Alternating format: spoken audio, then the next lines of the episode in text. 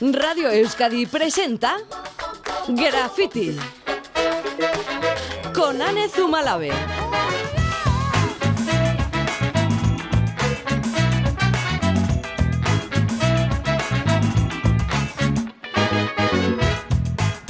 A Racha León, la tarde del martes 17 de agosto de 2021 es una pared en blanco y nos disponemos a pintar un graffiti a todo color.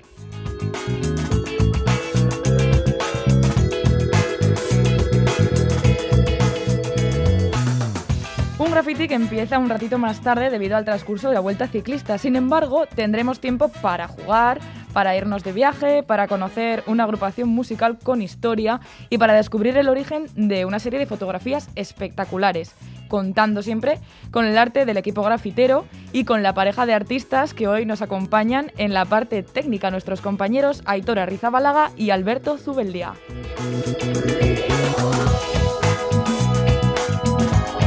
La energía para abrir este graffiti de martes la pone Ken y The Cat Empire, la banda australiana de fusión que lleva pisando escenarios desde 1999 y que con la intención de anticipar su próximo trabajo acaba de publicar la canción Coming to Meet You, con la colaboración de la cantante Grace Barbé en las voces, es un tema que saca lo más caótico, oscuro y divertido de su esencia, con distintas capas sonoras, ritmos escalonados y muchas cosas pasando al mismo tiempo.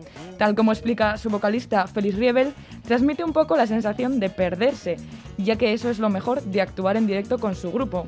Ese momento en el que pierdes el control de todo y te da lo mismo. Así suena lo nuevo de The Cat Empire, Coming to Meet You.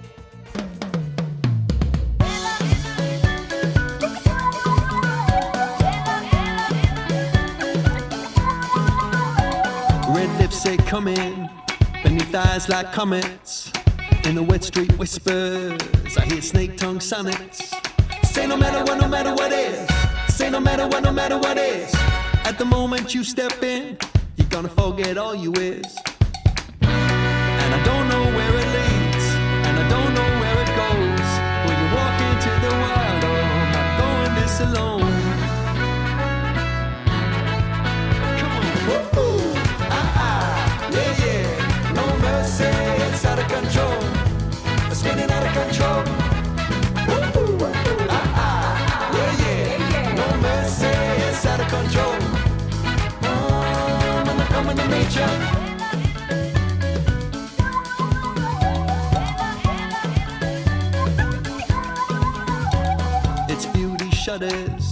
spits cracks in every screen. That gutter of the tapes of all forgotten dreams. And no matter what, no matter they say, and no matter what, no matter they do, at the moment you look in, you're gonna forget all you knew.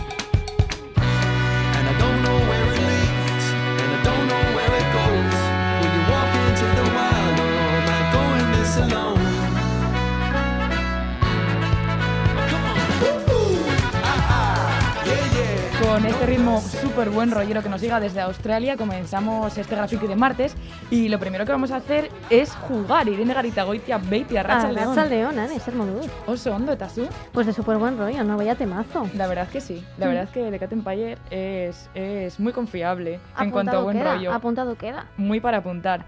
Hoy lo que buscamos en nuestro concurso, Irene, es un producto. Sí, es un producto y la primera pista que os voy a dar es que podemos encontrarlo en cualquier supermercado. ¿Vale? Es algo muy bastante. básico. Se reduce Sí. bastante. Sí, Un producto que podemos encontrar en cualquier supermercado. La primera persona que acierte el producto que buscamos hoy elegirá la canción con la que cerraremos el programa y además participará el viernes en el sorteo de un pack de La Vida es Bella, gentileza de Viajes Eroski, Irene. un pack con el que podemos disfrutar de una noche o noche con desayuno para dos personas en un alojamiento a elegir entre más de 550 hoteles, posadas y casas rurales a lo largo de toda la península y con dos años para poder utilizarlo. Premiazo, esperamos vuestras respuestas en el 688-840-840. En Viajes Eroski hay un sueño esperándote. Es hora de darle la vuelta a nuestro mundo y descubrir lugares maravillosos muy cerca de ti. Viajes Eroski. Sueñas, vuela. Desde que tú llegaste todas las piedras me dan abrigo y ahora tu cuerpo es patria, tengo aguijón y un buen enemigo. Es nuestro himno ahogado, rumor de sables que yo te canto. Lo los haré resonar como una herejía en el campanario. Y ese pack de la vida es bella no es el único regalo del que vamos a hablar esta semana. Hoy también tenemos para sortear entradas para el teatro, concretamente tres entradas dobles para este viernes en el Palacio Euskalduna para ver la función titulada Escape Room, una comedia de Joel Joan y Héctor Claramunt, con Antonio Molero, Leo Rivera, Kira Miró y Marina San José. Ollán Altuna, Racha León. ¿Soy yo, Racha León? Bueno, ¿nos cuentas un poquito más sobre, sobre este regalo, sobre estas entradas que sorteamos, esta función? Mm, Vale, pues el argumento trata de dos parejas de amigos, amigas de toda la vida, que quedan para ir a un escape room, un escape room donde aparece el cadáver de un hombre. Los cuatro amigos, amigas piensan que les espera un juego súper divertido para pasar la tarde, poner a prueba su inteligencia y echarse unas risas.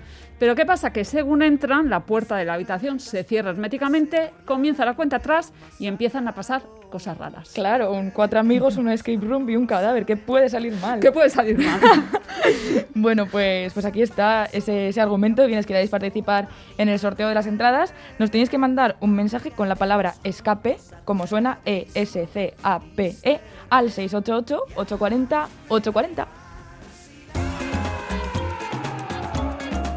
Graffiti, Radio Euskadi, de la pared a la radio.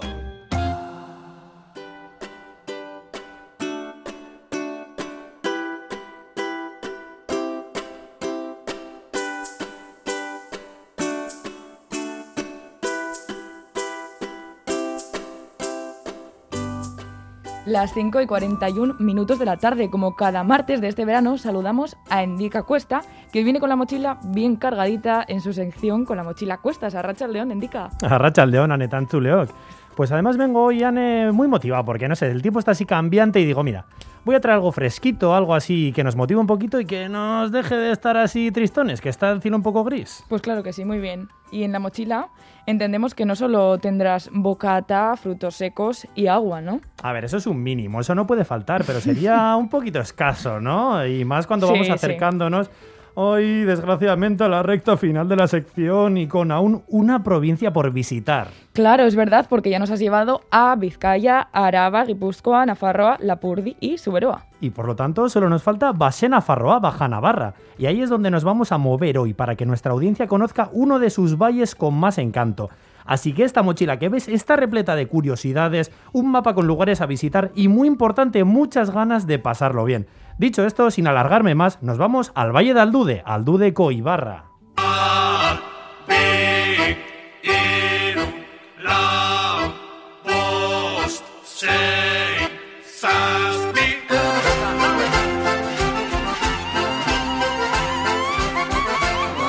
Típicos los saltos en Base Navarra, como nos recuerda Enrique Zelaya en esta canción, Saspi Yautziak, de su disco Base Navarra. Y dicho esto, qué ganas de empezar esta visita. Endica, pero cuéntanos, ¿dónde está el Valle de Aldude? El desconocido Valle de Aldude. Pues sí, como hemos adelantado, es un valle o vega de Basenafarra o Baja Navarra, que sigue el cauce del río Errobi. Al sur limita con la famosa Don Iván y San Jean-Pied de Port, al sur con el Bastán y al este con Luzaide o Valcarlos. ¿Y qué pueblos lo conforman? Pues oficialmente en el Valle de Aldude únicamente lo forman el propio Aldude, Banca y Urepele, aunque muchas informaciones también se adhieren Orzaize y Baigorri para así formar el Valle de Aldude y Baigorri. Oh, Baigorri, Ceraco Ederra. Ahora se da. Dices que algunas informaciones unen el Valle de Aldude con Baigorri y otras no. si, si se hace esto, ¿por qué se hace? ¿Acaso ambos lugares guardan muchísima relación? Sí, sí, sí, sí, sí, sí. Fíjate, ¿eh? se comenta que los pueblos que conforman el Valle de Aldude fueron fundados por los hijos más jóvenes o benjamines de las familias de Baigorri allá por el siglo XVI. O sea, estamos hablando ya de hace tiempo, ¿eh?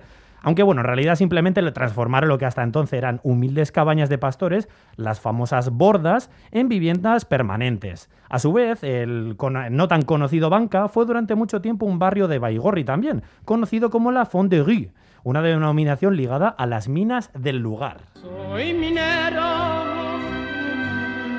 y templé mi corazón con pico y barrena. Soy minero y con caña, vino y ron me quito la Soy minero, sí que hemos cambiado de registro, ¿no, Indica? Sí, sí, sí. Además, mira, en mi caso me siento muy identificado, Ane, porque yo soy de la zona minera de Vizcaya, ya ves. Vas Claro en sí. Navarro, aunque no lo pensemos, también tiene esa cara desconocida. Pues sí, Indica. A mí ya la verdad es que tengo muchísimas ganas de, de ir para allá. Cuéntanos, ¿cómo vamos a ir? Pues a ver, Ane, ¿has traído móvil? Claro, claro que sí, pero ¿para qué lo necesitamos? A ver, pero bueno, ¿tienes memoria en el móvil? Porque muchas veces eh, no hay y vamos a descargarnos una aplicación. A ver. Ah, descargar aplicación. Estamos hablando de, de- de una de origen francés que, que también opera en Ipari, Euskal Herria y que su nombre está formado por una onomatopeya relacionada con hablar. Las vueltas que damos por no decir la marca, podría ser, pero no. Va a ser otra aplicación, porque te vas a descargar Chic Chac Coboit, con K y con TX todo. ¿Cómo, cómo? Chic Chac Coboit. No la conocía, indica. Hombre, pero es normal, porque tú vives en Ego Euskal Herria y de momento solo opera en Ipar Euskal Herria. Claro, y es para compartir coche o algo así. Ahí le has dado, eso mismo, es para que lo que lo utiliza mucha gente, utiliza para eso. Contactas con una persona que ofrece su coche y después le pagas 10 céntimos el kilómetro. Bueno, a nosotros ahora mismo nos va a salir un poquito más caro desde Sí. Bilbao. Da igual, da igual, Ane, estás invitada. A ver, he contactado con Panchique, que está al caer. Mira, ahí está, ahí está, Panchique. Vas en indica. Guasen.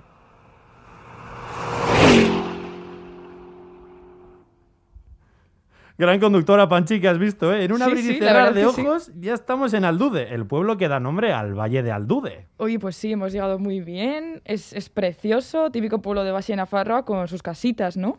Así es, y no solo se nota en las casas la arquitectura vasca, ¿no? Se puede ver también la plaza de la iglesia y el ayuntamiento, edificios. Eso sí, estos dos son del siglo XIX. Y esa es la iglesia de Santa María o André María, ¿no? Ujú. Que hay ahí unas niñas jugando a pelota.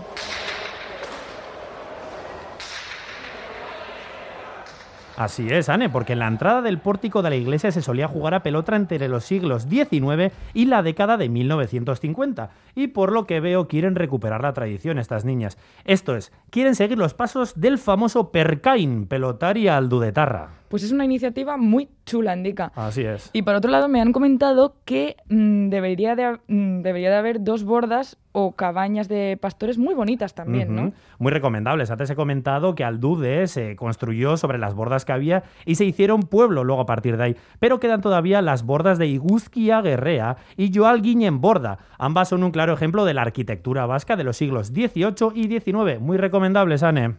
Y en las afueras del pueblo que hay en Dim. Pues está el sitio de Argibel, donde se hallan tres círculos de piedra de origen desconocido que una vez fueron utilizados para ritos funerarios. Bueno, bueno, aquí hay, hay un programa de, de cuarto milenio total. Total, total. Pero bueno, eh, cambiando de tema, ¿te has Sí, fijado ¿no? en el escudo de Aldude? Pues me parece que, que lo que tiene es una paloma, ¿no? ¿Por qué es eso? Pues has estado muy aguda, Anne. Ese dibujo tiene relación con el Palomar de Aldude, que se sitúa a 500 metros sobre el nivel del mar. Dicen de ese lugar que es un paraíso para los cazadores de palomas. Viene gente de todo y para Euskal Herria y me imagino que de Nafarroa también. También. Así es, porque aquí mismo hay un lugar en los montes entre Nafarroa y Base Nafarroa llamado Quintoa o en castellano Quinto Real. Mm, pues cuéntanos un, un poquito más, ¿qué, qué tiene de especial? Pues son tierras muy especiales porque son tierras eh, en los montes difíciles de dividir y además limitan entre los dos estados y por lo tanto se han dividido de una manera pues que, que- que- que al final venga bien a todos, ¿no? Mira, se ha hecho tal que así. Las tierras de pasto de Quinto o el Quinto Real pertenecen como tal a Basenafarroa, pero los impuestos los pagan los pastores como si fueran navarros. Así Ah. que, bueno, saca conclusiones sin decir a qué estados pertenece cada uno, cómo se reparten las tierras. Qué curioso, qué curioso, la verdad. Y, y en Aldude indica la labranza tiene, tiene mucho peso. Sí, sí, sí, y además cotiza al alza. Tanto es así que han creado la asociación AIBA. Ahí va, como, como la interjección. Bueno, sí, a ver, eh, como tal son siglas en realidad, ¿no? Significaría algo así como Aldude Ibarra Beti Aurrera. Esto es, en castellano, siempre adelante el Valle de Aldude. Bada, beti aurrera eta guazen urrengo herrira. Baguaz, urepelera.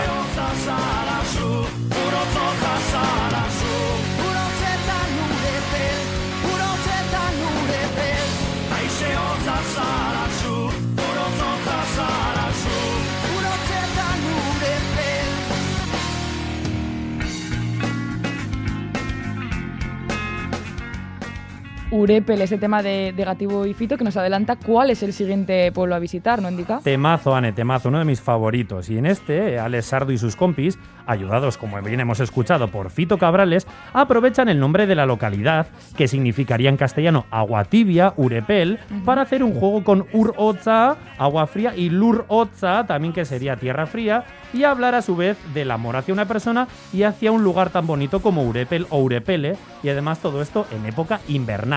La verdad que la letra es una pasada, pero Endeca Urepel tiene otra gran curiosidad que comentar, ¿no? Exacto, Anne, y esto además como filólogo a mí me toca más de cerca, porque ver, ahora mismo estamos en el pueblo de Fernando Aire Echart, más conocido para mucha gente como Salvador, Oh. el mítico Bercholari que ha inspirado a tantas generaciones de euskaldunes a los dos lados de la muga.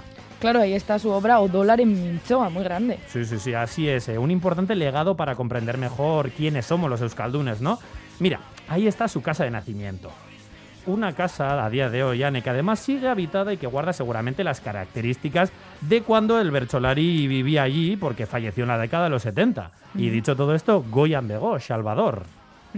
Y dicho esto, bueno, lo mismo, tras dar un paseito por Urepele, yo creo, Ane, que deberíamos volver a llamar a Panchique, que ahora nos vamos a. Baigorri.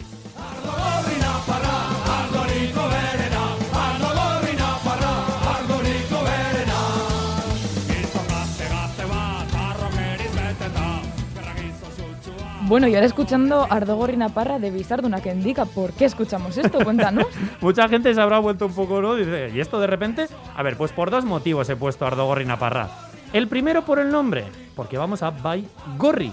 Claro, y ahí está ese final, ¿no? Gorri, tienen en común eso. Eso es, Baigorri tiene también en su nombre el término gorri, como bien has adelantado, como el vino del que hablan los Bizardunak. Aunque en este caso, el gorri de Baigorri no significa rojo. Ah, ¿no? Sino, no, no, no, lugar sin vegetación. Algo parecido a Arrigorriaga que tenemos en Vizcaya, que significaría piedra sin vegetación o piedra calva. Claro, eso también lo encontramos en la Rugorritan, ¿no? Eso es, que querría decir en este caso sin ropa. Por lo tanto, Baigorri significaría algo así como río sin vegetación, no como el rojo del vino de los navarros, tan rojo como la bandera de Nafarroa. Nafarroa, ahí está el segundo motivo. ¿no? Porque es cierto que estamos en base a Nafarroa. Eso es, y es que en Baigorri se celebra Nafarro Coeguna, el día que une a todos los navarros, tanto de DNI como de sentimiento. ¿Y qué día se suele celebrar?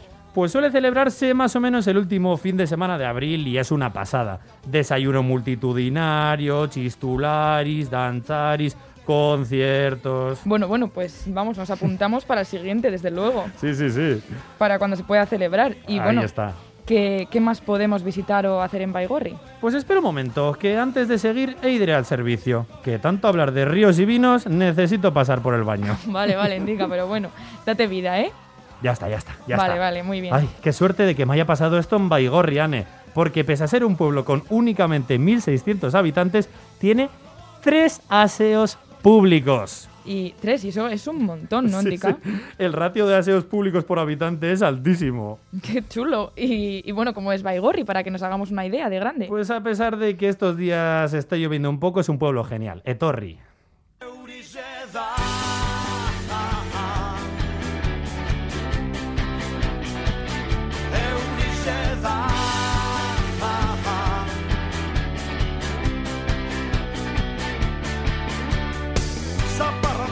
Mira, Ane, primero encontraremos la plaza y el frontón, uno de los más antiguos de toda Ipar Euskal Herria.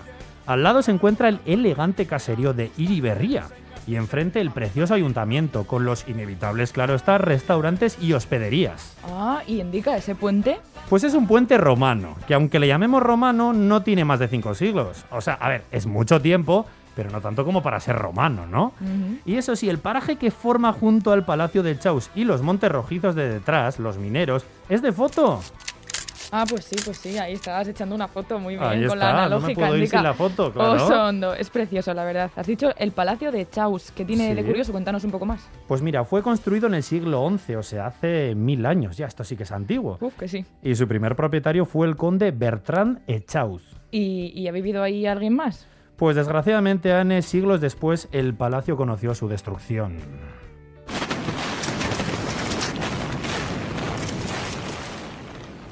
Pero Afortunadamente fue reconstruido y a, casa de- a causa de su boda llegó a manos de Jean Isidor Arispe, nombrado mariscal en tiempos de Napoleón III.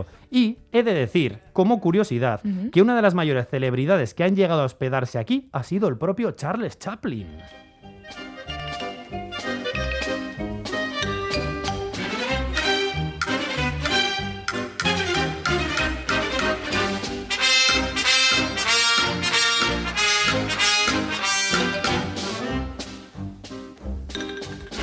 Qué guay indica esta música. Me recuerda a la película El Niño, protagonizada por el propio Chaplin hace ya unos 100 años. Qué sí, pasada, sí, sí. el tiempo vuela, ¿eh? Y tanto sus películas como el propio Palacio de Chaus conservan aún su encanto.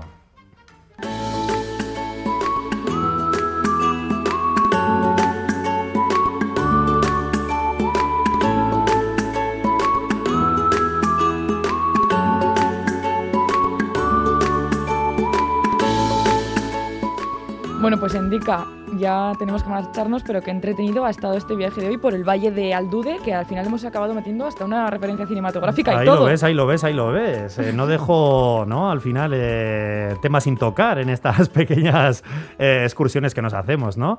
Y bueno, pues la pena es que uf, ya casi hemos terminado con los viajes por Euskal Herria. Casi, ¿no? Porque, porque va a haber próximo viaje. ¿Dónde nos vas a llevar, Indica? Pues sí, mira, la semana que viene hago un saltito y no me voy a pasar por aquí, pero el 31 de agosto, dentro de dos martes, día del patrón de mi pueblo, San Ramón Nonato, el. Valle de Trápaga, eh, pues bueno, pues me pasaré por aquí y haré una sección que nos dejará con muy buen sabor de boca para cerrar este con la mochila a cuestas.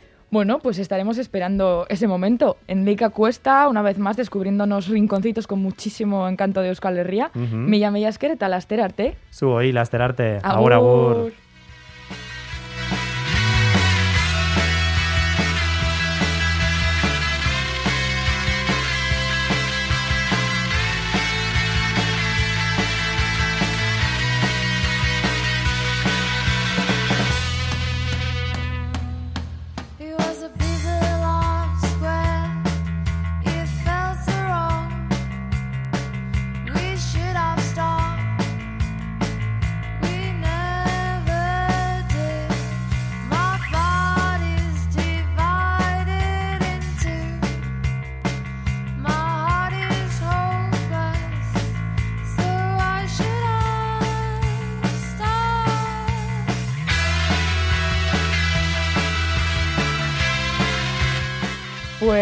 después de este viajecito y a tres minutos de que sean las 6 de la tarde, Irene, vamos a dar una nueva pista en nuestro concurso. Hoy buscamos un producto y hemos dado la primera.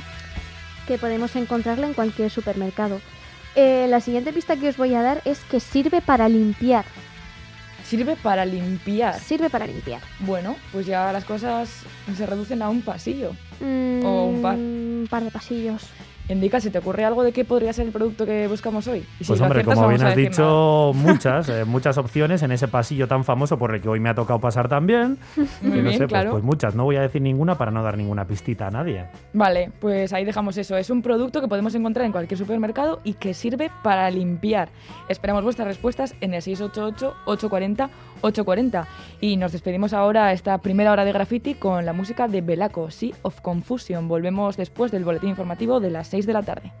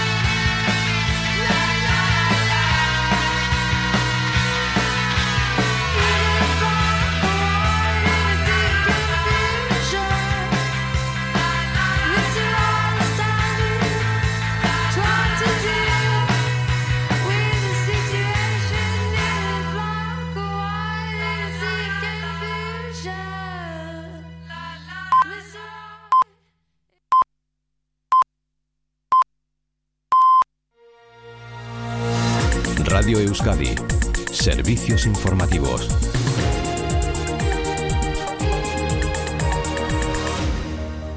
Las noticias de las seis a Rachaldeón acaba de terminar la rueda de prensa de los talibanes en Kabul. En esta comparecencia han indicado que todas las personas del anterior gobierno serán perdonados y que no tomarán represalias contra ellos.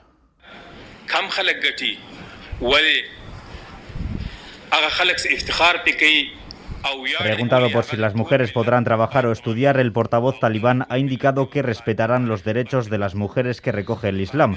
Ha añadido que las mujeres podrán trabajar en hospitales y escuelas y destacan que Afganistán no será un país donde se cultive el odio. Mientras tanto, sigue la operación para evacuar a los ciudadanos e intérpretes internacionales. Desde España ha despegado el segundo avión y el personal de la embajada y los españoles se encuentran ya en el aeropuerto a la espera de poder salir. Más asuntos, la consejera de Desarrollo Económico del Gobierno vasco, Arancha Tapia, se ha referido esta mañana en Radio Vitoria a la situación de la empresa Tubacex. Ha instado a tanto a la dirección como a los representantes de los trabajadores a que se sienten a negociar y cedan hasta llegar a un acuerdo. Ha explicado que el Gobierno no está mediando, pero que si existe voluntad entre ambas partes para sentarse a negociar y requieren de esta mediación, no, durará, no dudarán en hacerlo.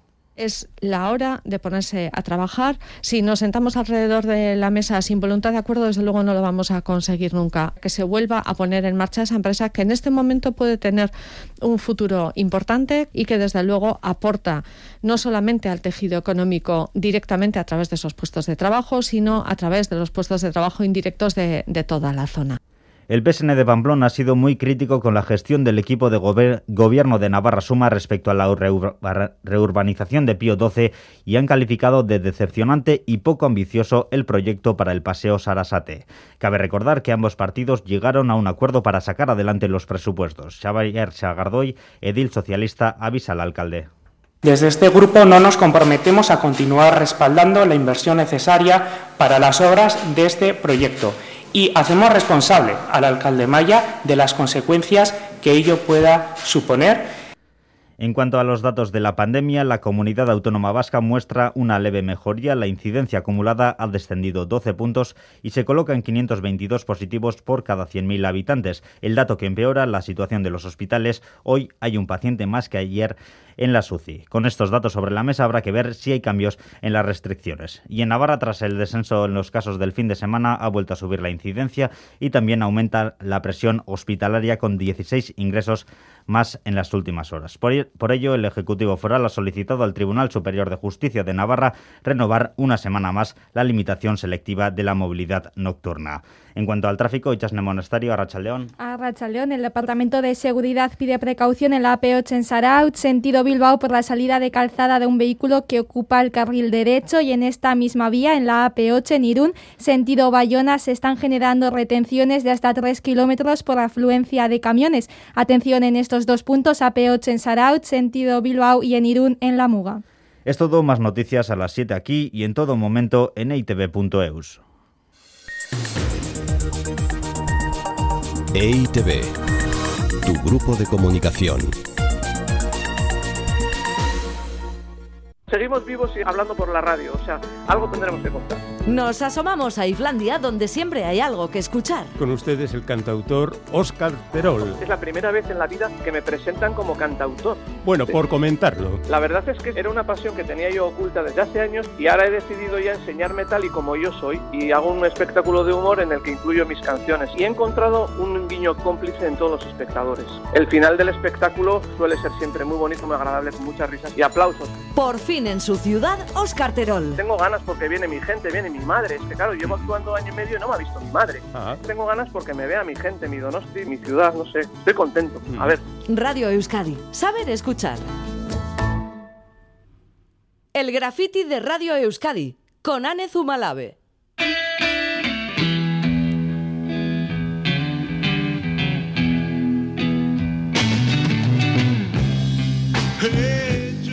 Kaixo berriz ere, con la música de Jimi Hendrix, da comienzo la segunda parte de Graffiti.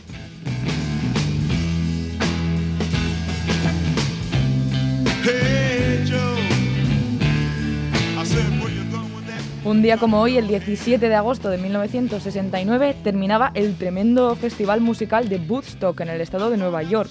Durante tres días Se concentraron cerca de 500.000 personas y por primera vez, al menos a una escala tan grande, la música popular estadounidense se convirtió en elemento de movilización masiva de los jóvenes. El motivo, vivir unos días de paz y música.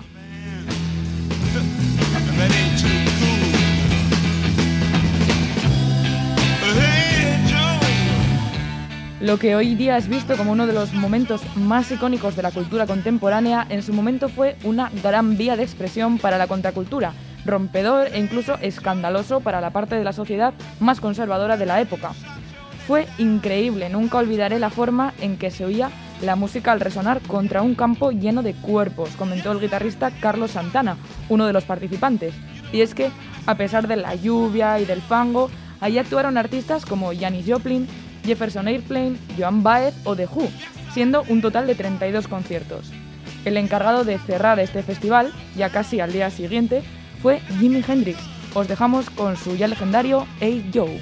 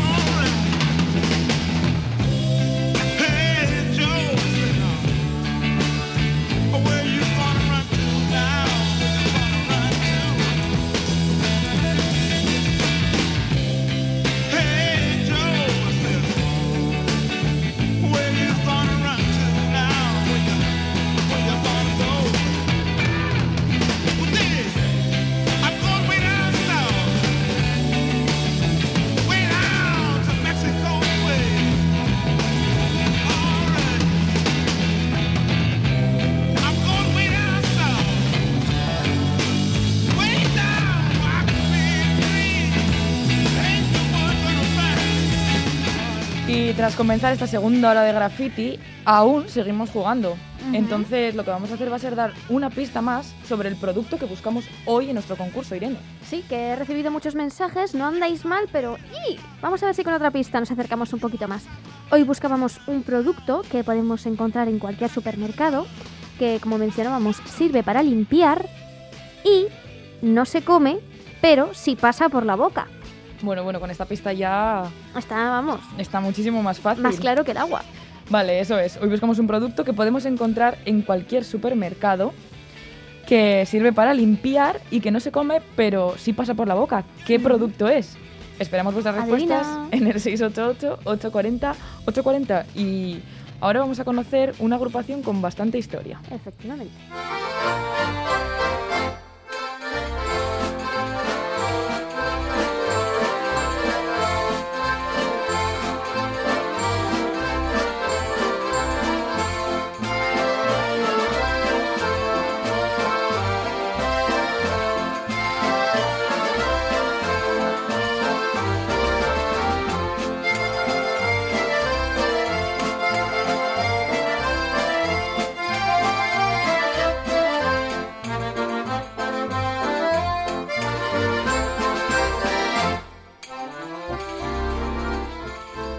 Estamos escuchando nada más y nada menos que la Orquesta Sinfónica de Acordeones de Bilbao. ¡Qué curioso! Una orquesta de acordeones, Irene Garitagoitia Beitia. ¡Qué chulo, ¿no? Pues sí, hay quien puede pensar que sinfónico y acordeón pueden parecer dos términos contradictorios. No obstante, la Orquesta Sinfónica de Acordeones de Bilbao ha dejado bien claro que no hay nada más lejos de la realidad. Cumplidos los 55 años en escena, esta orquesta es una referencia indiscutible. Está considerada una de las mejores orquestas de Europa en su género y ha realizado conciertos en países como Alemania, Francia o Polonia. Además, eh, durante su larga andadura musical, ha sido nombrada eh, Ilustre de Bilbao o Ilustre de Vizcaya. Pero realmente lo que la caracteriza es que es una orquesta familiar. Fue fundada por el músico-compositor Josu Loroño y a día de hoy continúan con su legado sus hijos Amagoya, que es la actual directora de la orquesta, y Asier, el presidente de la BAOS. Pues vamos a saludarle, vamos a saludar a Asier Loroño, presidente de la Orquesta Sinfónica de Acordeones de Bilbao, para que nos cuente un poquito más. Asier, Arracha León. Arracha León. Ser modus. oso ondo zuen eh, doinoak entzuten eta bueno eh, escuchando un poco la entradilla del anchiñaco el ariñarín que hizo Aita y que habéis metido en el programa. Oh, Qué bonito. Eso es, ahora hablamos un poquito de ella. Eh, Asier, ya mencionábamos que, que la Baos es una orquesta con una larga trayectoria, que fundada por Tuaitá, como decías, compositor. Eh, ¿Cómo surge? ¿Con qué fin? Bueno, eh, Aita inició su formación musical pues eh, clásica con el piano, armonía y composición y por esas historias de la vida pues un tío suyo le regaló un acordeón, se enamoró de ese instrumento y vio que tenía un gran campo por delante pues tanto a nivel pedagógico como a nivel de interpretación. Hasta entonces, pues el acordeón era un instrumento individual, fundamentalmente eh, para tocar música folclórica y las posibilidades que tenían los acordeones modernos pues permitían eh, hacer música en conjunto pero con un tratamiento sinfónico no algo así como pueden ser pues las orquestas de cámara con los instrumentos de, de, de cuerda no y, en, es- y en esa labor se enamoró trabajó mucho formó la escuela y el año 63 ya pues eh, surgió ya la primera actuación de la, de la orquesta de acordeones como tal Ujú. Es curioso escuchar sobre una orquesta de acordeones. ¿Qué, qué, intru- qué instrumentos la, la componen además de, de los acordeones? Bueno, además de los acordeones, eh, los instrumentos que componen, pues fundamentalmente es un acordeón un poco especial, en MIDI, que hace un poco de soporte tímbrico al, al resto de acordeones y percusión. No hay ningún otro instrumento de ninguna característica. ¿Y qué más la, la distingue de, de otro tipo de orquestas? Bueno, fundamentalmente el timbre y luego en nuestra orquesta en particular, aparte del, del, del timbre del, del instrumento, es eh, los propios arreglos musicales que eso sí que son exclusivos de la orquesta porque en su día eh, los hizo Aita y en la actualidad esos arreglos los hace los hace mi hermana Amagoya. Eh, mm, Aita siempre decía que nosotros no éramos acordeonistas, sino que éramos músicos que interpretábamos música con acordeón, ¿no? O sea, Sí. fundamentalmente lo que se trataba es que el mensaje estético de los autores se transmitiera al público, aunque fuese con otra versión tímbrica diferente, ¿no?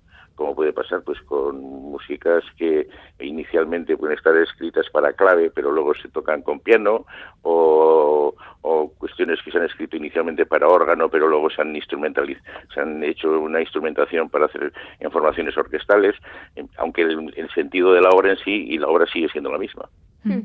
Oye, Asier, hablábamos antes de que de esa composición que te escuchábamos antes de Tuaitá, háblanos un, un poco de ella. No, sabe- no sé si nos puedes contar un poco más sobre su historia.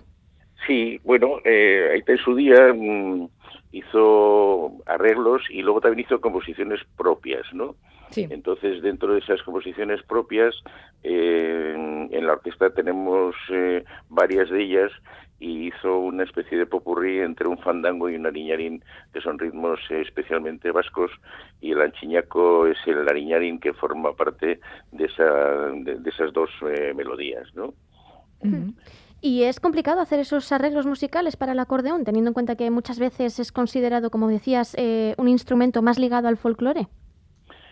Bueno, yo creo que para, o sea, tiene la misma complicación que cualquier otro instrumento o con cualquier otra composición eh, musical. Mm. Eh, como el, el- el tema del acordeón es que es de los instrumentos que más, más modernos en cuanto a su invención, ¿no? Y por eso, pues, eh, eh, se ha tratado, y Aita lo hizo en su día, de adaptar música en el cual teóricamente el acordeón no existía, pero hace- hacer su interpretación a base de, de la formación acordeonística. Y últimamente también estamos viendo que los compositores ya están incorporando dentro de sus nuevas obras al acordeón como instrumento, tanto en, en, en- en varios varios acordeones in- intercalando dentro de otras formaciones o para acordeón solista también, ¿no? Entonces, claro, es un instrumento que prácticamente nace en el siglo XIX, a principios del siglo XIX, claro, y para entonces ya había mucha música que se había hecho ya. Y entonces, claro, el acordeón, pues originalmente sus músicas arrancan en ese periodo, pero el acordeón puede, por sus posibilidades, pues tocar música de, de tiempos anteriores, como en su día le pasó al piano, ¿no? Que se iba eh, metiendo literatura que en realidad era anterior a la propia existencia del piano. Eh, Asier, como decíamos, más de medio siglo en escena, muchos años. eh, muchas vivencias y, y muchísimos conciertos, ¿no? ¿Hay algún, algún momento que la orquesta o que tú en concreto recuerdes con especial cariño? Hombre, eh, a lo largo de más de 55 años, pues eh, tenemos muchos momentos muy agradables que hemos eh, podido tener y sobre todo mm, cuando alguien como algún compañero vuestro pues nos definió una vez eh, como esta orquesta no se la entiende hasta que se la escucha, ¿no? Es decir, eh, yo no sabría explicar eh, cómo suena una orquesta de acordeones, a pesar de estar tocando en ella. No sabría explicarlo, porque claro, el público que va por primera vez eh, a, a vernos, pues eh, no sabe exactamente con qué se va a encontrar. Entonces, muchas veces eh, solemos hasta hacer ese ejercicio, ¿no? Usted cuando empiece el concierto, cierre los ojos, escuche y luego imagínese qué es lo que está detrás, ¿no? Y entonces, pues ahí se da cuenta que va reconociendo, pues, las, las obras, las canciones, y entonces dice, bueno, pero esto cómo puede salir de un acordeón? Claro, no es de un acordeón, es de un tratamiento musical hecho con, con acordeones. Claro, Claro, claro. hablabas antes de, de la semejanza con, con las orquestas de, de cámara, ¿no? Pero ¿cuántas personas estáis en, en la BAOS? En la Baos la plantilla es de 30. 30, claro, claro, Sí. claro. Sí, sí, en- vamos, nunca, siempre, aunque en un inicio pues arrancó con ocho componentes, ¿eh? que era casi prácticamente un conjunto de cámara, luego pues se ha ido incorporando pues con alumnos de la propia escuela, que es en su último grado de formación, pues van incorporándose a, a la orquesta y en este momento estamos en ese número. Y oye, eh, Asier, siendo el, el acordeón eh, un, un- una música, o sea, un instrumento que te pilla tan de cerca, tan de cerca, perdona, ¿tú, tú lo tocas? Sí, yo soy miembro de la orquesta desde hace... ¿Tú participas? Pues yo sí, yo, yo entré en la orquesta con Aita pues eh, cuando tenía pues nueve, diez años, tocando el triángulo como percusionista. Claro. Entonces eh, estaba estudiando solfeo, estudiaba acordeón y luego ya con el acordeón me incorporé en poco tiempo y desde entonces pues sigo en activo ahí. Y por lo que dices, ¿no? Eh, el legado ha seguido, ha habido mucha gente, mucho, mucha gente joven que se ha seguido apuntando, ¿no?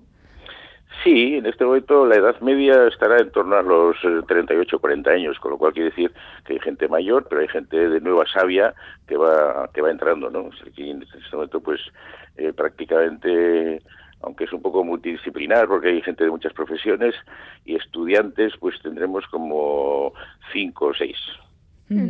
Eh, el día 19, este jueves, tocáis en, en el Ascuna Centroa, en la Lóndiga de Bilbao. ¿Qué, repertorio, ¿Con qué repertorio os vais a sorprender? Pues hemos preparado no solamente un concierto, sino un espectáculo, porque lo vamos a acompañar eh, con imágenes que evoquen pues sensaciones eh, a la gente que vaya escuchando los diversos las diversas piezas o obras que vayamos a tocar. Y para eso hemos elegido pues un, un abanico o una variedad de, de piezas musicales entresacadas del mundo de la zarzuela, pero no por la zarzuela en sí, sino porque esas piezas instrumentales a las zarzuelas es cuando los autores, al no tener la limitación de los textos ni de los cantantes y que en cierta forma limitan al propio compositor musical, pues eh, suelen poner su néctar eh, y su pues su cosa específica en, en, en la obra. ¿no? Suelen ser los preludios, Mm. los intermedios, los pasacalles que se intercalan dentro de esas obras. Y entonces pues arrancaremos con dos de, de- dos piezas de, de Guridi, de, una de su ópera maya y otra del caserío, y seguiremos con otro compositor euskeldur, que era Pablo Sorozábal, que tenía un intermedio precioso en una zarzuela que se llamaba Black el Payaso, y luego intercalaremos pues de otras zarzuelas pues el preludio del bateo de la zarzuela eh, el preludio del bateo el preludio también de agua azucarillos y aguardiente el intermedio de la leyenda del beso y para hacer un último bloque pues de música del, de- del propio Aita Josu Loroño es un vals de es una noche en París era una evocación que él tenía del, del acordeón ligado un poco a ese acordeón muset parisino para terminar un poco pues con la música folclórica vasca al final de todo. Qué, qué bien, Asier. ¿Y dónde puede adquirir las entradas quien esté interesado en ese concierto? Bueno, como estamos eh, como estamos en esta época en la que la cultura tiene- tenemos como bastantes problemas de acceso y todo eso. Eh, el concierto este se marca dentro del- de la campaña eh, Udacalean del Ayuntamiento de Bilbao, al cual le agradecemos que efectivamente pues eh, haya hecho nos haya hecho partícipes de, de- de los actos que ha organizado y las entradas que son gratuitas, Vale. pero claro, mm, hay un aforo limitado, eh, se pueden adquirir, bueno, solo se pueden adquirir a través de Internet. Entonces, en la página web del ayuntamiento, que es bilbaocultura.eus, pues, eh, y pinchando en Udacalean, pues está la posibilidad de hacer la reserva de las entradas eh, para el concierto. Muy bien. Eh, eso, ese portal se va a activar 48 horas antes, ¿eh? o sea, mañana se abrirá, o sea, hoy no se podría Vale. hacer, pero a partir de mañana bilbaocultura.eus y a partir de ahí en Udacalean pues pone allí acceso, reservas o alguna cosita esas. Vale, bilbaocultura.eu, os apuntamos esa dirección para poder hacernos con esas entradas gratuitas a partir de mañana. Eso Así es. que dicho esto, Asier Loroño, presidente de la Orquesta Sinfónica de Acordeones de Bilbao, Mi Esker, gracias por pasarte hoy por el graffiti de, de Radio Euskadi y, y que disfrutad muchísimo ese, ese bolo del jueves. Pues muchísimas gracias a vosotros por difundirlo y por tenernos presentes en vuestro en, en vuestro programa. Vale, es que ricasco así. Es que ricasco, ondo izan bai. Agur.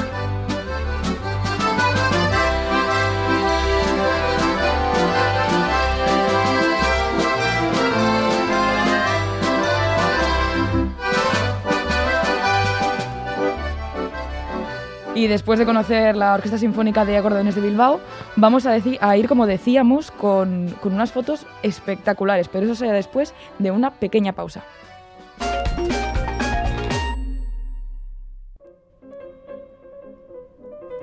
Acércate a las grandes citas de la 82 quincena musical de San Sebastián. Mitsuko Uchida, una de las más grandes pianistas de las últimas décadas, llega por primera vez a la quincena musical de San Sebastián el domingo 22 de agosto con un recital dedicado a Schubert. Entradas en quincenamusical.eus. Bat guztientzat, eta guztiak batentzat. Historio hau eroi handi batena da. Ohor eta leialtasunaren alde borrokatu zenak. Ta gainera maitasuna aurkitu zuen. Zine Euskadiren eskutik dortainan eta hiru mosketxakurrak Zinema Euskaraz programa Eusko Jaurlaritza. Hoy en ETV2 en la noche de... No eres tú el que ha elegido Ibiza. Ibiza te ha elegido a ti. Cristian Clavier disfruta del destino ideal para unas vacaciones en familia. Yo también quiero volar. Un verano en Ibiza. Estreno en la noche de... Hoy en E ETV2. Después de meses de angustia, de incertidumbre, llega el momento de competir, de brillar, de disfrutar, de mostrarnos ante el mundo. Vamos a una la pasión para los Juegos de Tokio. Fundación Bass Team, locura por el deporte. De la mano de EITB.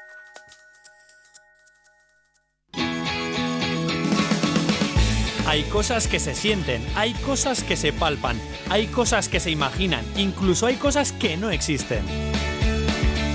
Todo sucede para tus oídos. Cada tarde pintamos un graffiti en Radio Euskadi.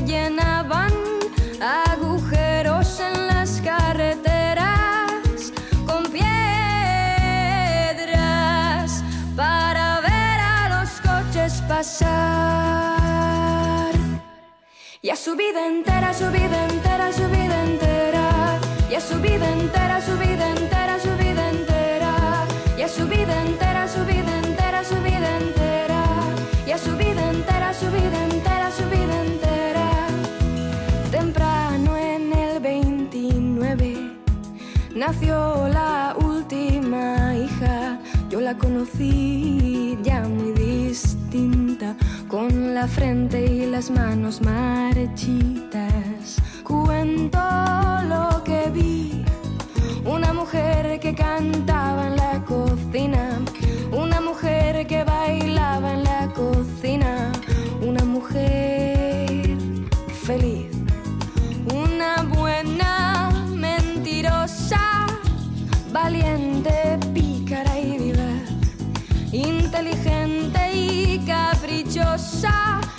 segundo pendiente por vivir. En su vida entera, su vida entera, su vida entera, en su vida entera, su vida entera. Mi canción para Elisa de, de Isaro con esta banda sonora, Olga Barrio, Rachel León. A Rachel León, Ané. Con, con este temazo nos vas a llevar al baluarte en, en Pamplona, porque quieres que conozcamos a Conchi, Nati, Constancia, Resu, Maruja y Tiste. Sí, también se puede llamar felicidad, ¿verdad? Como la Totalmente. protagonista de la canción de, de Isaro. Pero sí, a ver, no vamos a hablar con todas ellas porque no podemos, pero ellas con nosotras sí.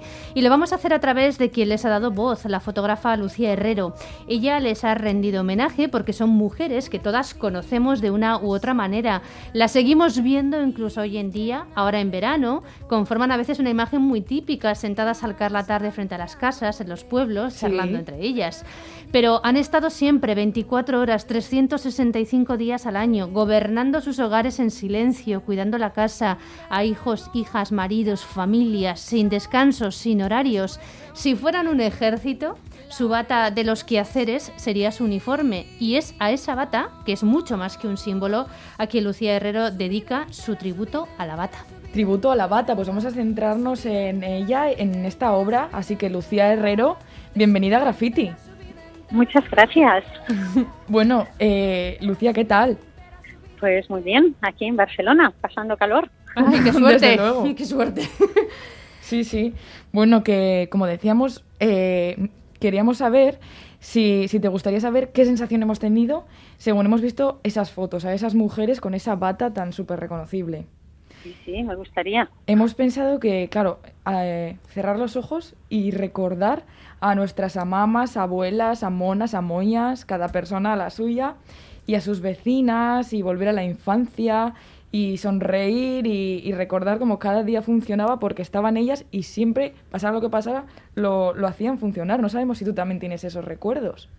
Sí, tengo esos recuerdos y por eso hacía muchos años que tenía la idea de hacer un tributo a este tipo de mujer. Sí. No sabía cómo hasta que el momento en el que vi la luz. Eh, hice este tributo a la bata, partiendo de, de la prenda que tanto las caracteriza.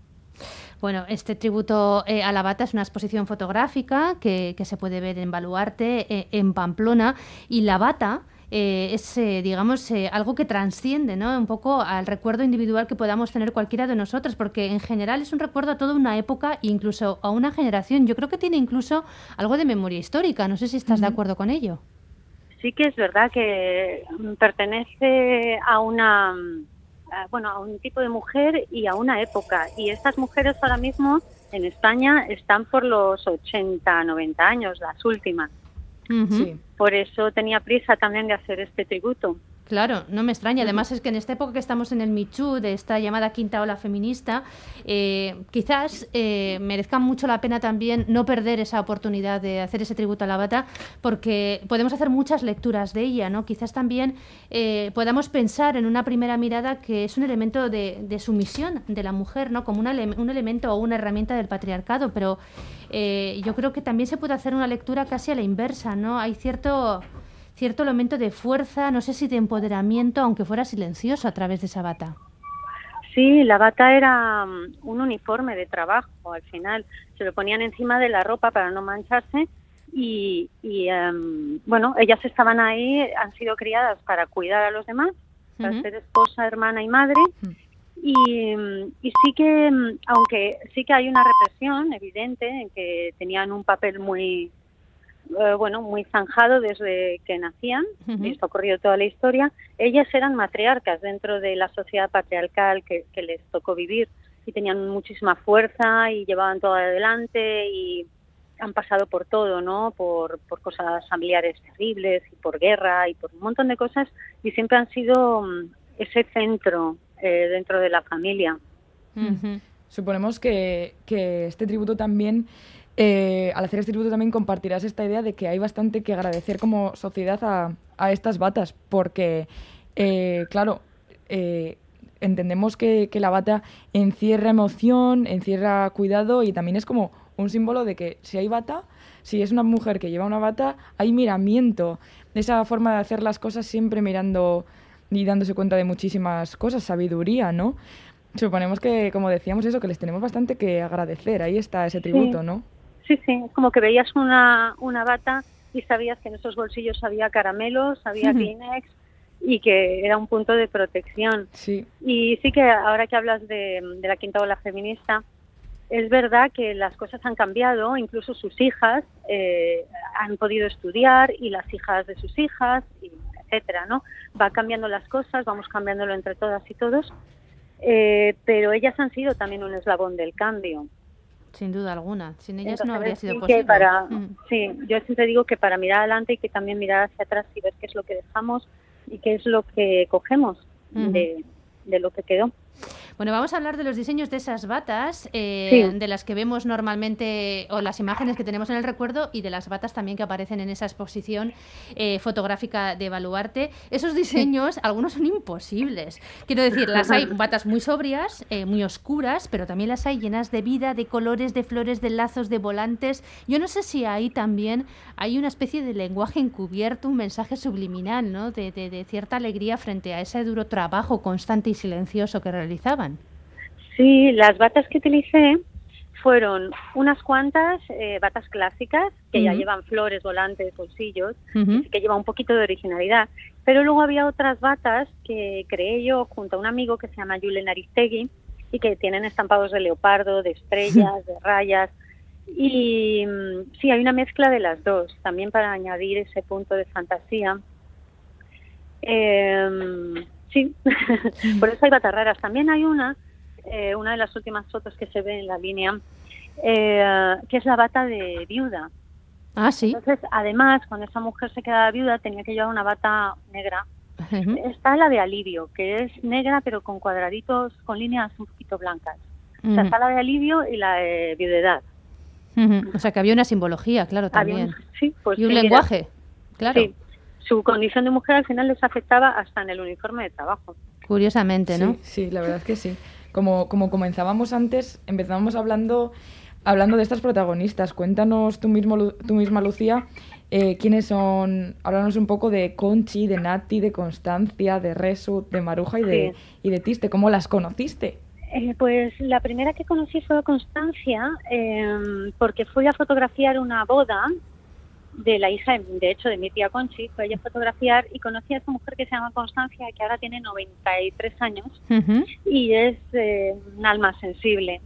Eh, escribe poesía, pero lo ha llevado siempre en la sombra, ¿no? Que no se entere nadie, porque Ya. qué dirán, ¿no? Sí. Y entonces hicimos muy buenas migas ahí en la boda y cuando se despidió de mí, eh, me dijo, bueno, ya no nos vamos a ver nunca más porque yo me voy a morir y tú no vas a pasar más por este pueblo. Y me dio tanta pena que dije, pues voy a volver. Y un año después, eh, bueno, lo organicé para convencer a sus amigas y a ella misma para que posaran para mí, para este, Mm. este juego. Al final no sabía que iba a Oh. llegar tan lejos. Para mí era un juego y una manera de investigar dentro de la fotografía. Y mira, pues han llegado lejos, se han hecho famosas. Oye, ¿y cómo, le- y cómo les cayó la idea cuando les dijiste, mira, voy a traer un montón de, de batas que, que quizás eh, igual ellas nunca se habrían puesto, por ejemplo, no habrían elegido, Sí. porque no habrían tenido quizás opción tampoco, ¿no? De acceder a, a ese tipo de, de diseños más novedosos. ¿Y, y qué te dijeron cuando, oye, que quiero haceros un homenaje?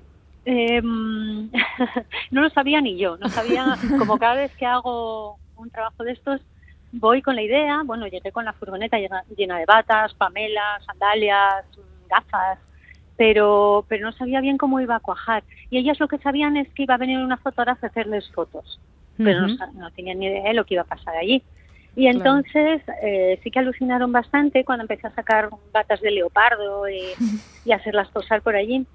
Y era una mezcla entre estupor y me decían, es que nos vas a matar, porque hacía mucho calor, y, y una mezcla también de ilusión y de, de juego. Al final es no es solo las fotos finales, el tributo, sino el tributo empieza ya en la misma sesión fotográfica, porque para mí es un ejercicio de empoderamiento, para ellas, para mí. Y bueno, las he ido visitando, he ido este verano, por ejemplo, y dice que siempre hablan de estos días que pasamos juntas, que fue increíble.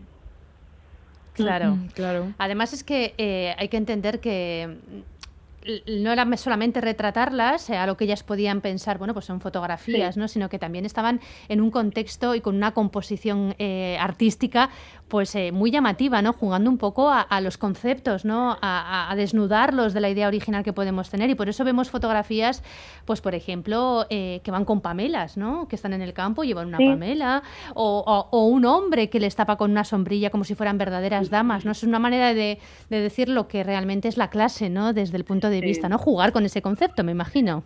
Sí, por ejemplo, tenemos eh, una foto en el cementerio. Cuando se lo propuse dije, bueno, pues aquí está el cementerio, venga, vamos a hacer una foto del cementerio. Y todas decían, no, no, no, ni hablar, que eso da mala suerte, tal.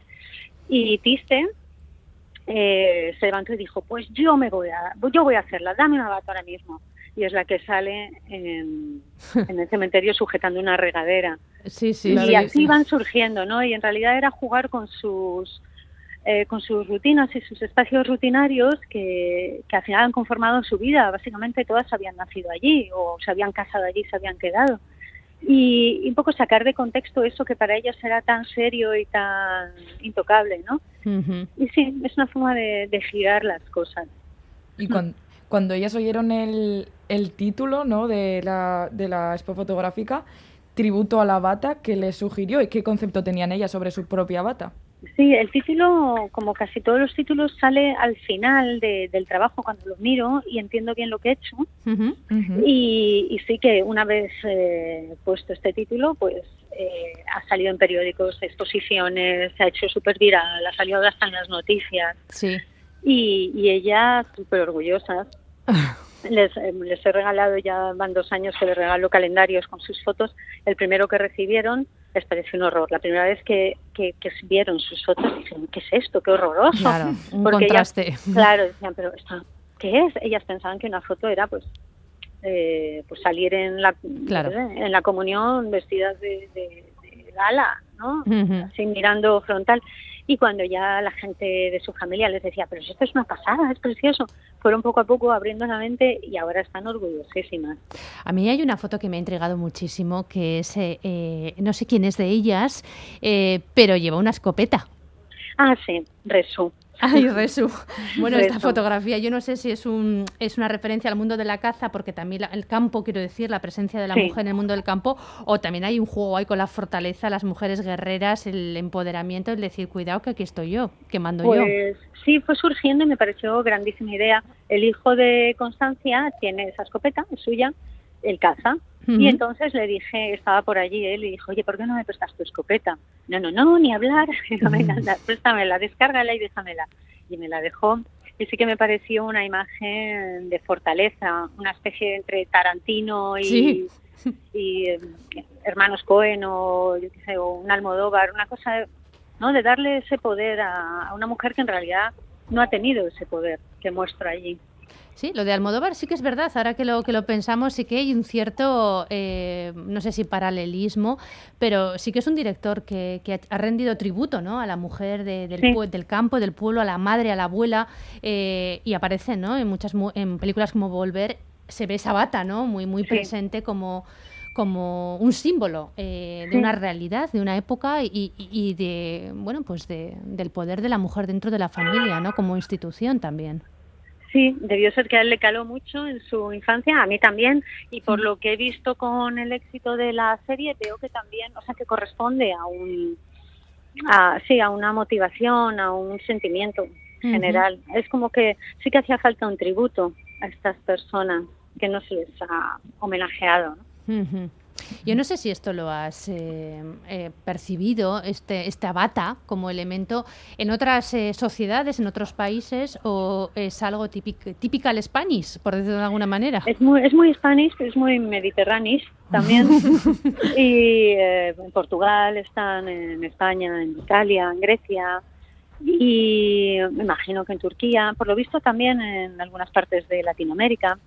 No las encontramos en- ya, no las encontramos ya porque ya llevan como una generación de, de ventaja. No están en Suecia ni en Alemania, eh, pero sí que es una cosa occidental, ¿no? Eh, a lo que yo me refiero.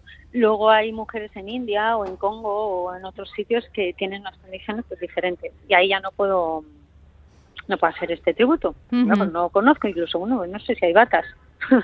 O bueno, so- saris o otro tipo de, de- no sé cómo Sí, llamarán, claro. ¿no? A, a- a esa- a esos ropajes, pero bueno. Claro, pero ya no sé en cuan- socialmente cómo ha evolucionado el tema de mujer, en qué mm, en qué estatus, ¿no? Se encuentra. Pero aquí sí que localicé que esta mujer es un sí que simboliza un punto de inflexión en la condición nuestra.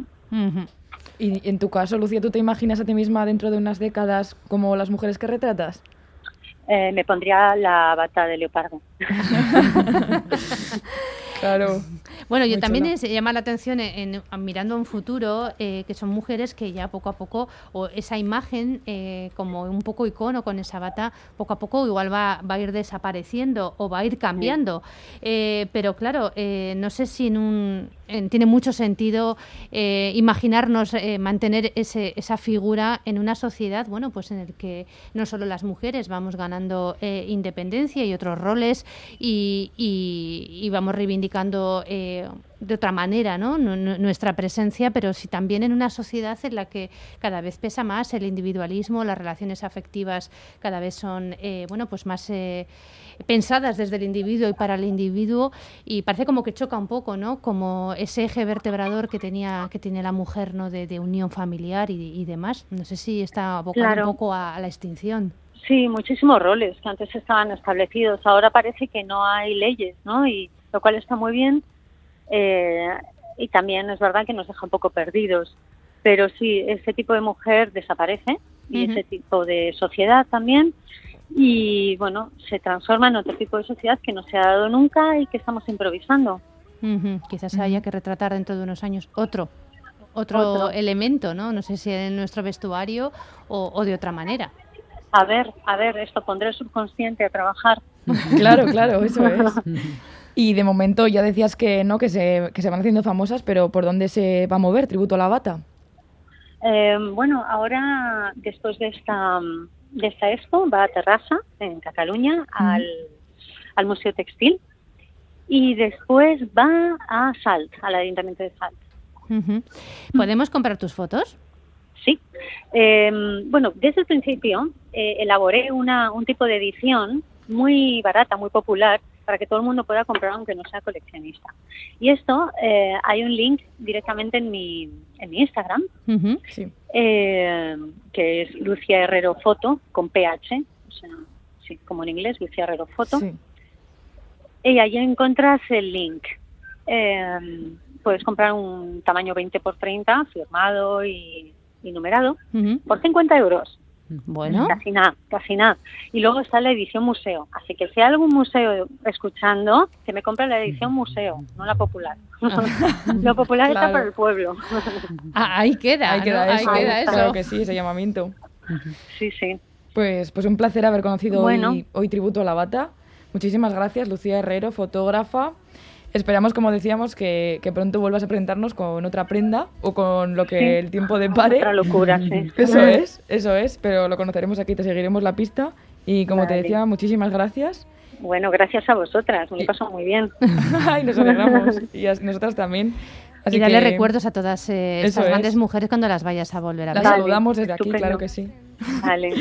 Bueno, Hasta Lucía, hasta luego. Muchas gracias, hasta luego. Adiós una mujer que cantaba en la cocina, una mujer que bailaba en la cocina, una mujer feliz, una buena mentirosa, valiente, pícara y vivaz, inteligente y caprichosa, ni un segundo pendiente por vivir en su vida entera.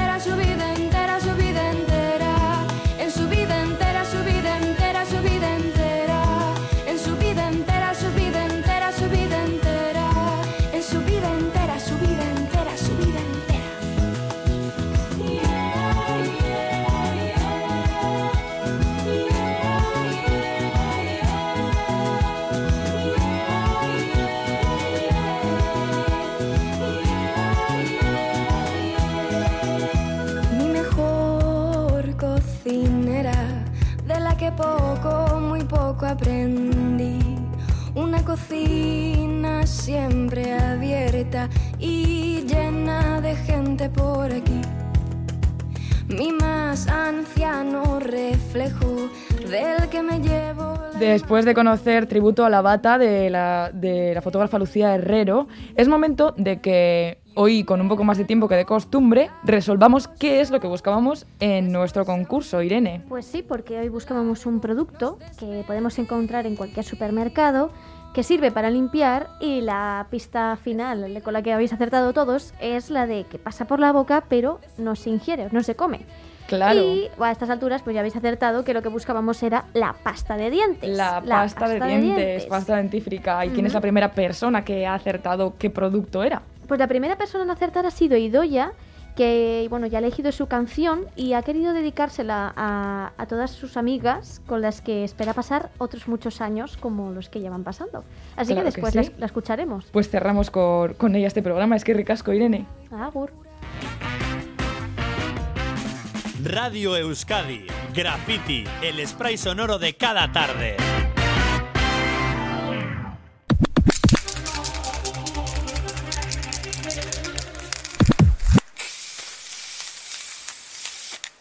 Yo escucho, me preocupo de la gente que tengo alrededor y aprendo de los que me rodean. Para que te respeten tienes que respetar y estar presente. Es más autoridad que poder. El poder es muy malo y lo desvirtúa todo. Yo intento liderar con ejemplo. Laia Palau, baloncestista, jugadora del Uni Girona y capitana de la selección femenina de baloncesto. Extracto de una entrevista para El País, 28 de septiembre de 2018. El poder es muy malo y lo desvirtúa todo. Yo intento liderar con ejemplo. ejemplo, ejemplo, ejemplo, ejemplo, ejemplo.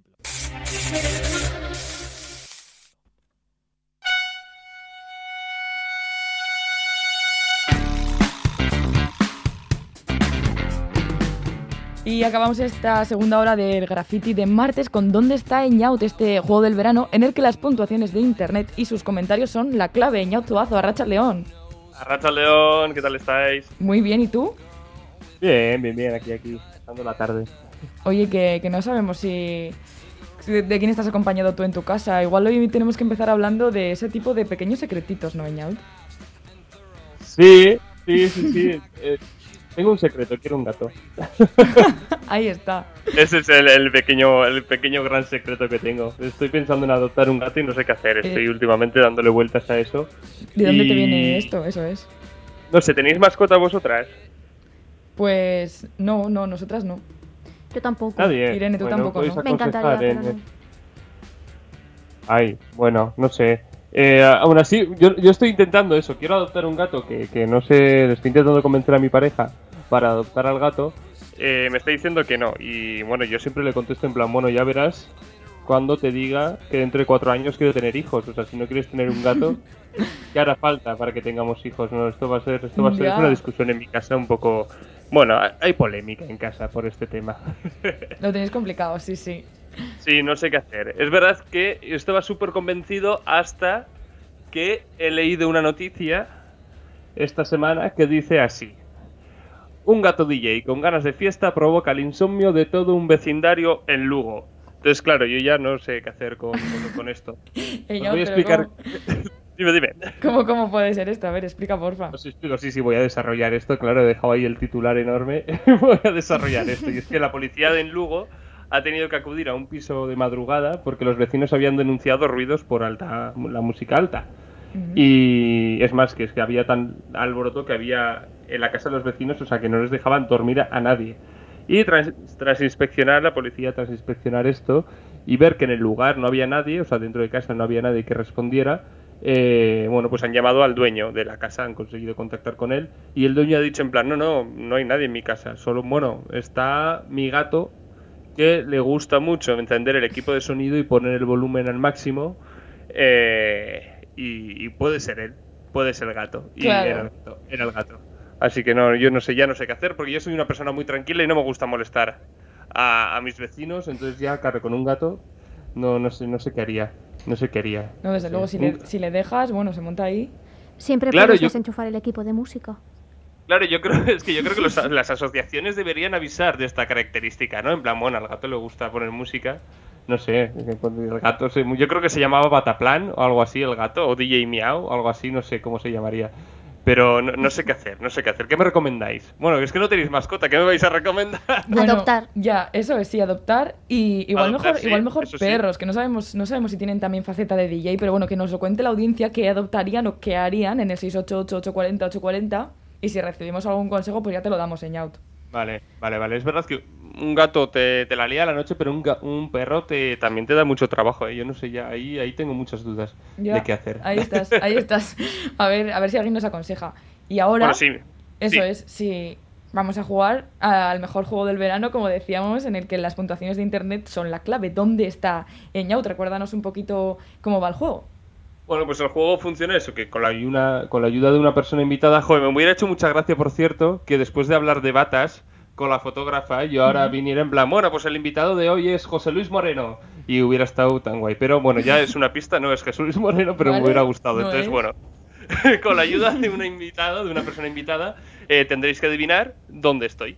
Y para esto, pues como siempre, os daré unas pistas, ¿eh? y estas pistas son las reseñas que la gente ha dejado de este sitio en internet. Vale. Vale, perfecto. Pues. Eh, bueno, eh, no sé, Ane, si me puedo saludar a mi amiga Teresa otra vez, que si no... eh, claro, claro. Sí, Otra vale, me vez que, siempre la Vale. saludas. Hoy, ¿cómo no la ibas a Sí, saludar? sí, claro, claro, no, no podemos hacer una excepción. Eh, Teresa, eh, vigila a Terry cuando te vayas de vacaciones. No vaya a ser que te ponga Zetangana al máximo de volumen y tus vecinos se desesperen. Vale, y está. estáis. Ahí está estáis. ese saludo. Tenéis vale. que conocer a Teresa algún día, ¿eh? Ya. Tenéis que tener- os- Tanto os- que os- de ella. Os recomiendo adoptar a Teresa como amiga. Vale, eso nos lo pensaremos. Si la conocemos algún día, pues ya nos lo pensamos. Y ahora, Vale, después de, este mensaje de, de rigor, vamos a ir con la persona invitada, ¿no? Que nos ayudará a, a buscar, ¿no, Eñaut? Eso es, sí, sí, sí, sí, sí. Eh, hoy os traeremos una, hemos hecho una novedad. Eh, os traemos algunas frases de las que yo diré de esta persona, las frases que os van a servir para adivinar quién es, eh, serán mentira y otras serán verdad, ¿vale? No, en las demás semanas han sido todas verdad. Ahora he metido como un, par de trampas, a ver si adivináis, eh, bueno, cuáles Vale. son verdad y cuáles son mentiras. Y Pues para fa- eso también tendremos la ayuda de la persona invitada. Eso es. Vamos a saludarla, pero por favor, si es verdad o no. persona invitada, no digas tu nombre, vamos a llamarte persona X. Hola. Hola, buenas tardes. Hola, buenas. Hola. Uy, a ver si por la voz. por la voz ya ver, es ver, otra, otra pista más. Bueno, Ya ser, ¿eh? vamos, voz. ya, vamos con las frases. A ver, Vale, a ver si la persona X pues nos puede esta decir. persona. Me dice esta persona, ¿me acompañas a comprar un molde para hacer magdalenas? Estoy pensando en ir al Tiger. Bueno, Sí, sí, es típica frase mía, sí, sí. es típica frase suya. Vale. Con esto, con esto todavía no lo podemos saber, ¿eh? ¿Alguna pistita Vale. más? Vale, segunda pista. Las guerras seguirán mientras el color de la piel siga siendo más importante que el de los ojos. Joder, vaya frase profunda. Frasón. No me suena haber dicho eso, ¿eh? Ah, ¿No? ¿Estás segura? Seguro. Joder, No, es de creo que Bob no. Marley. Esta frase es de Bob Marley. No, no, no, no. vale, vale, vale. Venga, Vale, otra, tercera, venga, otra. Tercera pista, va. Eh, hoy no puedo quedar. Trabajo a la mañana en la panadería y luego voy a casa, voy a estar en casa toda la tarde. Es que tengo que entregar un trabajo mañana del máster, así que no me voy a mover de casa. Además está Terry enfermo, que tiene el estómago fatal. ¿Cómo que ¿Has Terry? dicho Terry? Eñaut, ¿Qué pasa? Sí, soy- he, sido, he sido yo la que he dicho eso. Eñaut, el- ¿Terry? la invitada de esta semana es... Por favor, dínoslo ya. ¿Os lo digo con el último mensaje? Venga. Sí. Sí. Vale, va. Oye, luego echamos una cerveza, ¿no? Ya me dirás, soy Teresa, por cierto. ¡Es Teresa! ¡Hombre, Hola, Teresa. Teresa, Hola, Racha buenas León. tardes. Encantadas de conocerte. Gracias. Oye, mi gato eh, suele encenderme el Google Home. Ah, Ah, míralo. bueno, Sí, sí. Llego a casa y siempre tengo el Google Home encendido. Es que era, trampa. era inacertable. Teresa, vaya embaucada. Sí, sí, como me atraco, sí, sí. Totalmente. ¿Cómo estás? Muy bien, muy bien. Bueno, pues sin ir más. fin hablamos, sin- por cierto, si no es por Radio Euskadi, yo y Teresa no, no nos hubiéramos comunicado en este verano, así que oye.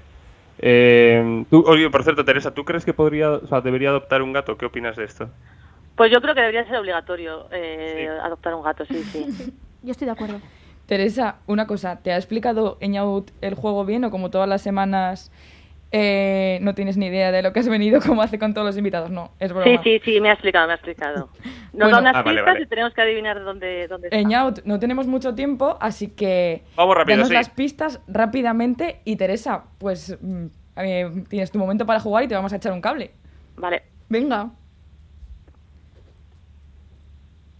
Do, do, do, do, do, ¿dónde está Eñaut?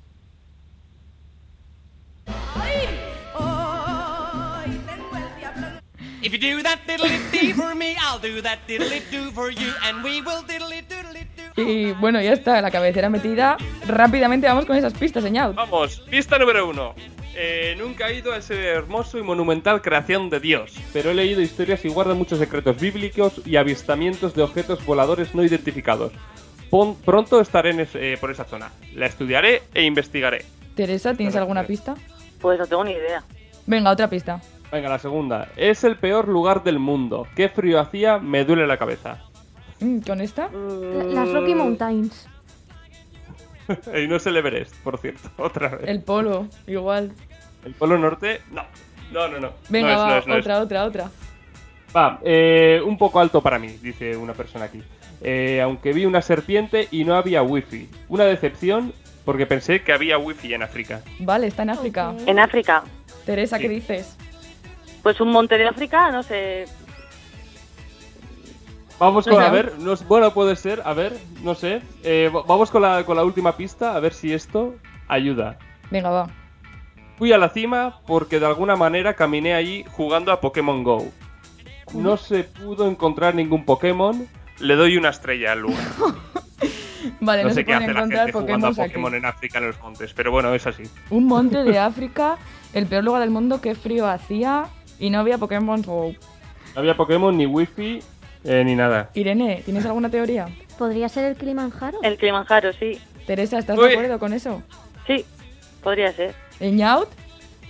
Pues correcto, sí, sí. el Correcto, Kilimanjaro. vale. Otra semana más me habéis pillado. Irene se ha adelantado, pero Teresa, sabíamos que tú tenías la respuesta. Teresa ¿eh? se lo sabía. La gente va a jugar a Pokémon Go ahí. Imagínate subir es- hasta ahí, ¿eh? Yo qué sé, la gente hace cosas muy raras mientras eh, tiene vacaciones. Casi No lo 6.000 entiendo. metros para, para subir allí, ¿eh? O Ya, sí, sí, por eso te digo que no sé. Esta- no sé, ya tienes bastante con subir a una montaña con, con el- para estar mirando al móvil todo el rato. No lo sé, no lo sé, no entiendo, no entiendo esta persona. Pero bueno, sí, la gente juega a Pokémon Go en el Kilimanjaro. Bueno, pues Teresa, un placer jugar contigo. Por fin te hemos conocido. No sé si quieres saludar tú a alguien para hacer ya el saludo del saludo. Sí, yo, sal- yo saludo a nuestro amigo en común Oyer. Un saludo y la próxima vez le engañas a él. Vale, eso es, mucho batoyer. Eñaut, no engañes a más gente, ¿eh? Vale, vale, ya está, ya está, ya paro, ya paro. Bueno, va, es que recasco Eñaut Zuazo, Teresa Íñigo, mi Esker. Y bueno, nos vemos la semana, nos escuchamos la semana que viene, Eñaut. Eso es, Urrengo Asterarte. Bye, agur. Agur.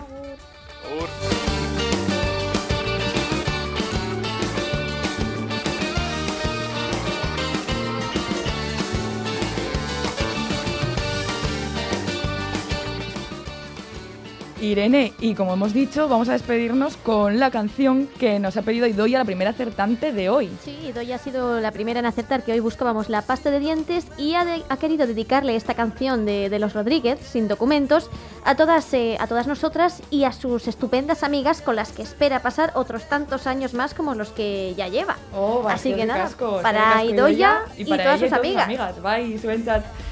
Bueno, nosotras nos vamos, así que hasta mañana y hasta mañana todo el mundo. Ongi-san, agur. biarate, agur.